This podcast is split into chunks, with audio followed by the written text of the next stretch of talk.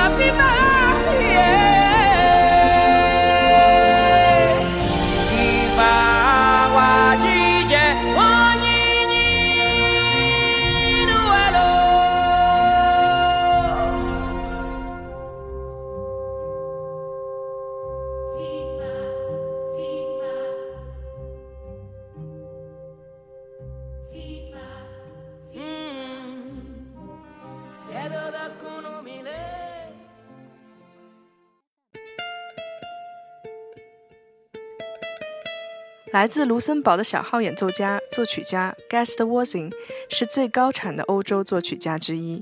他拥有超过一百六十个电视和电影奖，也是一位备受尊敬的小号演奏家与指挥。在他的职业生涯中，发表过几十张专辑，从古典到爵士，再到电子舞曲。同时，他自己也创建过不少的爵士乐队，是一位名副其实的爵士音乐家。今年二月末，Gast Wozin 从卢森堡空降中国上海，与中国爵士小号嘹亮之声李小川一起，在 Jay Z Club 做了两晚演出。Jay Z Lips 在第一天演出之后，有幸的和这两位音乐家聊了一会儿。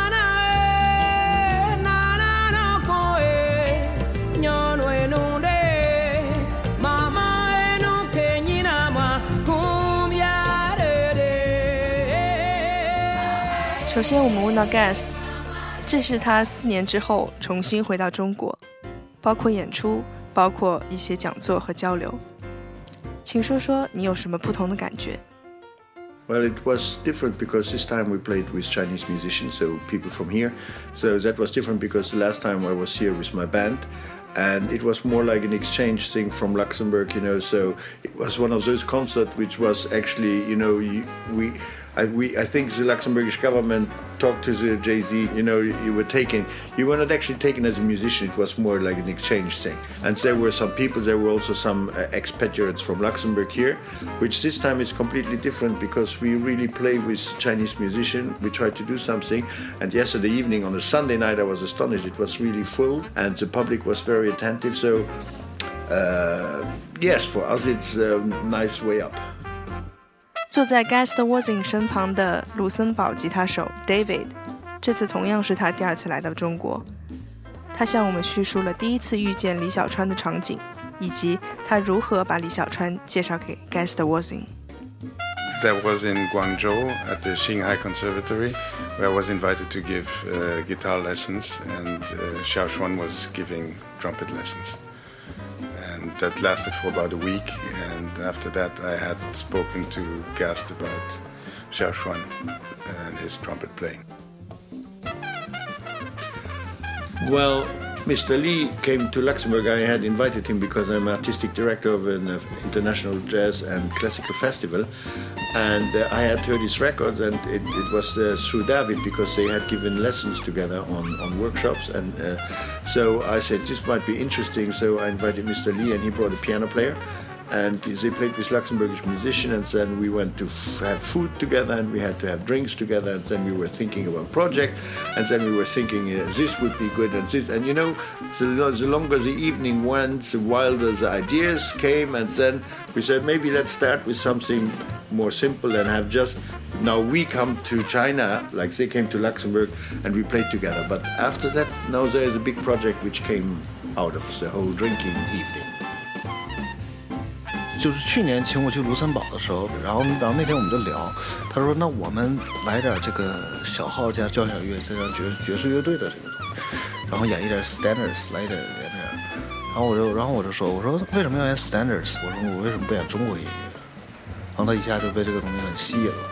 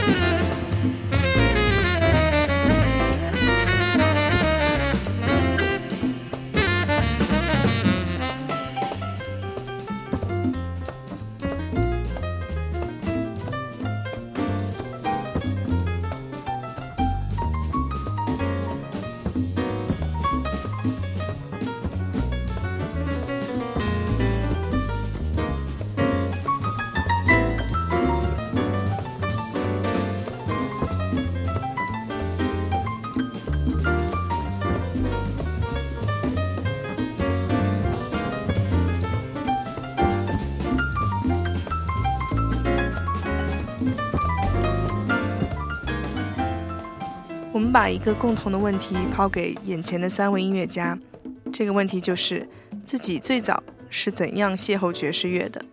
Yes, when I was 13. We had a little big band, and I had never heard about jazz, and then I started to listen to Blood, Sweat, and Tears and uh, records because I was actually more on the heavy metal scene when I was 13. Black Sabbath and all that stuff. And then I found out that um, Blood, Sweat and Tears was there, and I liked it because there was trumpet in that, good arrangement, and that's how I came to jazz.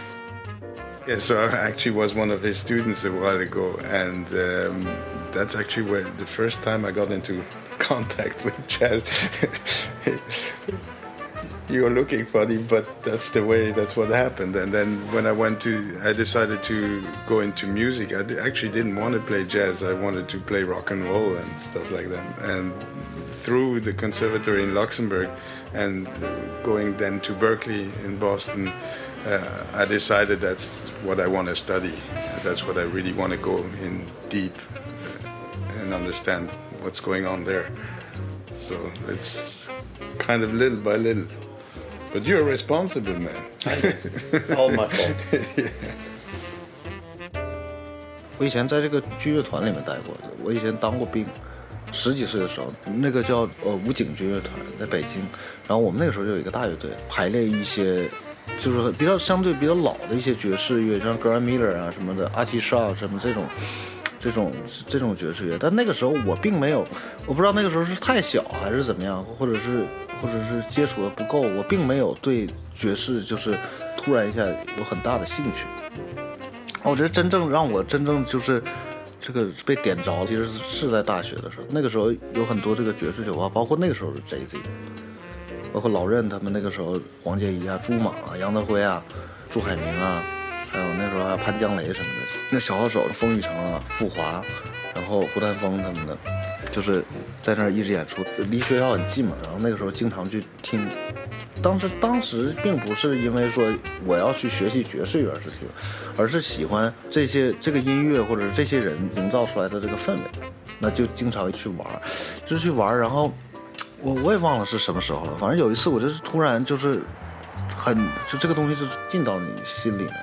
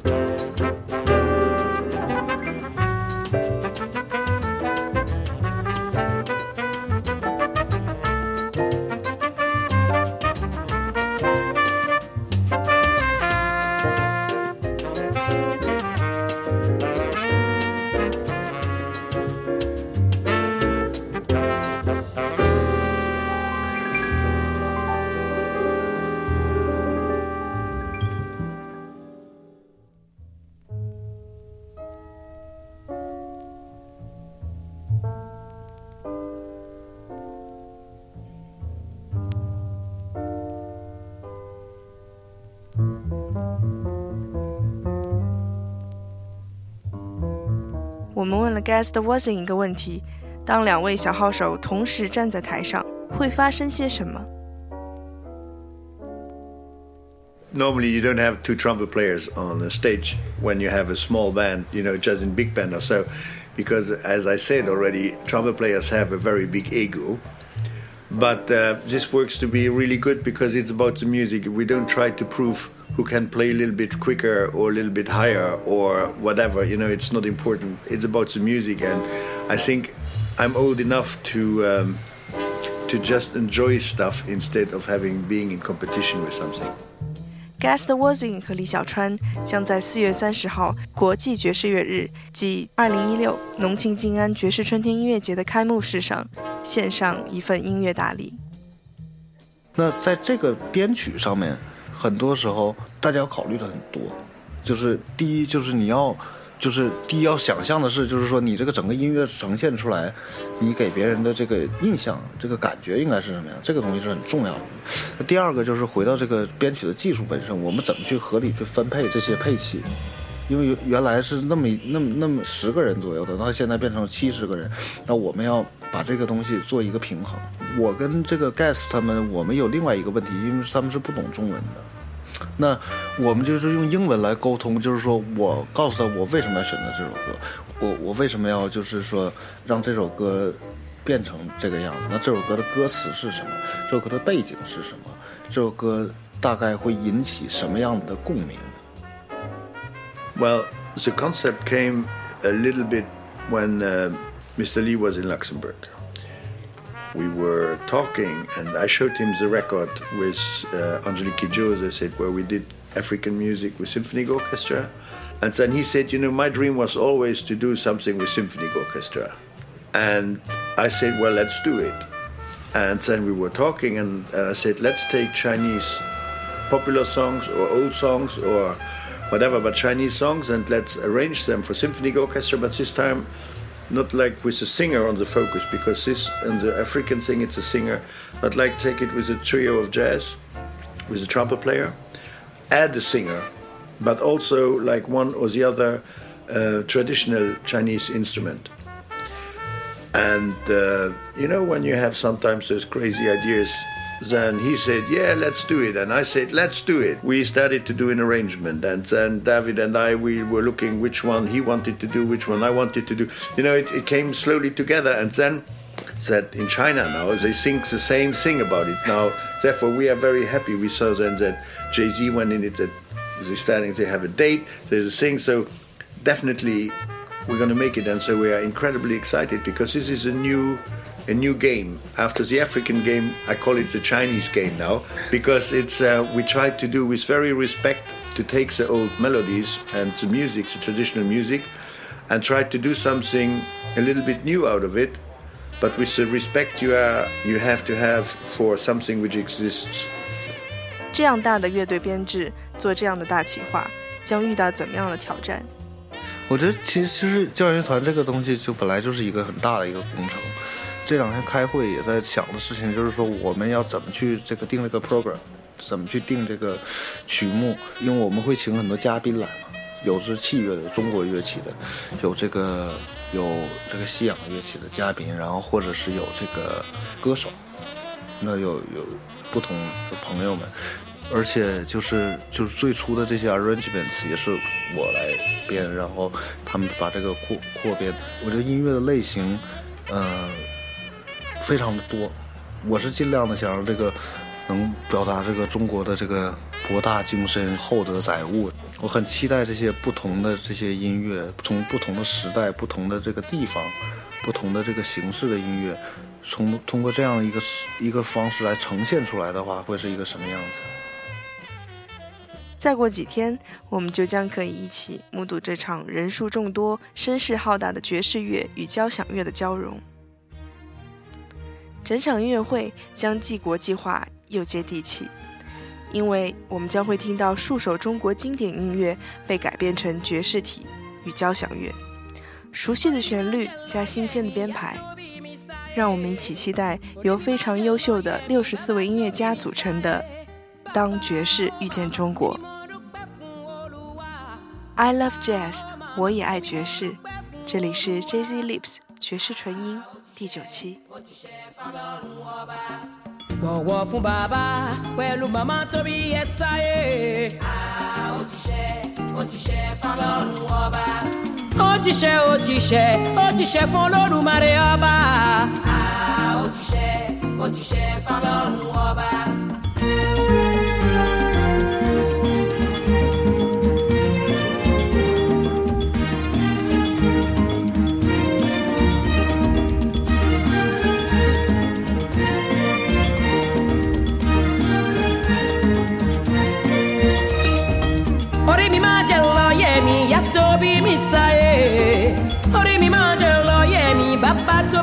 Sáyé.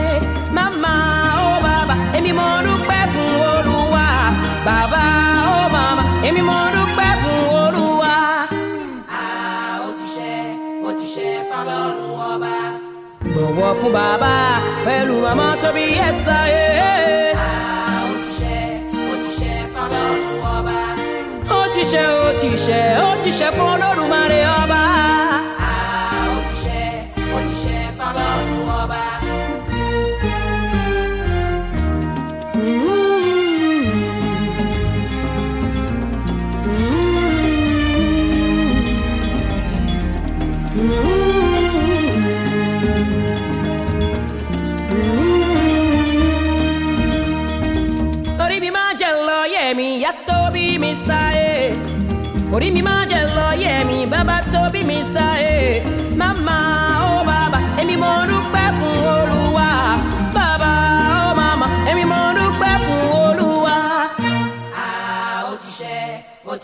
Fọlọ́run ọba. Bọ̀wọ̀ fún bàbá pẹ̀lú màmá tó bí ẹ ó ti ṣe ó ti ṣe fọlọ́run ọba.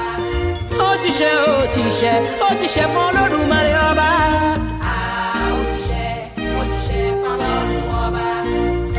fún bàbá pẹ̀lú màmá tó bí ẹ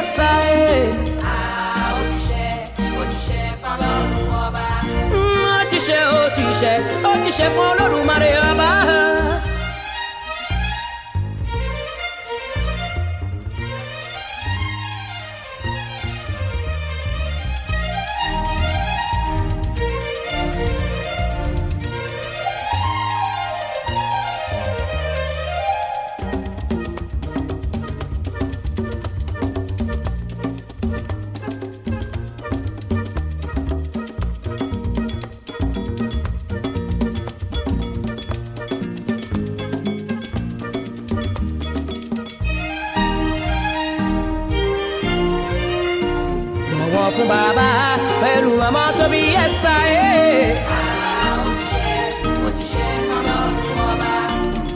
Ṣe ó ti ṣe ó ti ṣe fún olódùmarè ọba.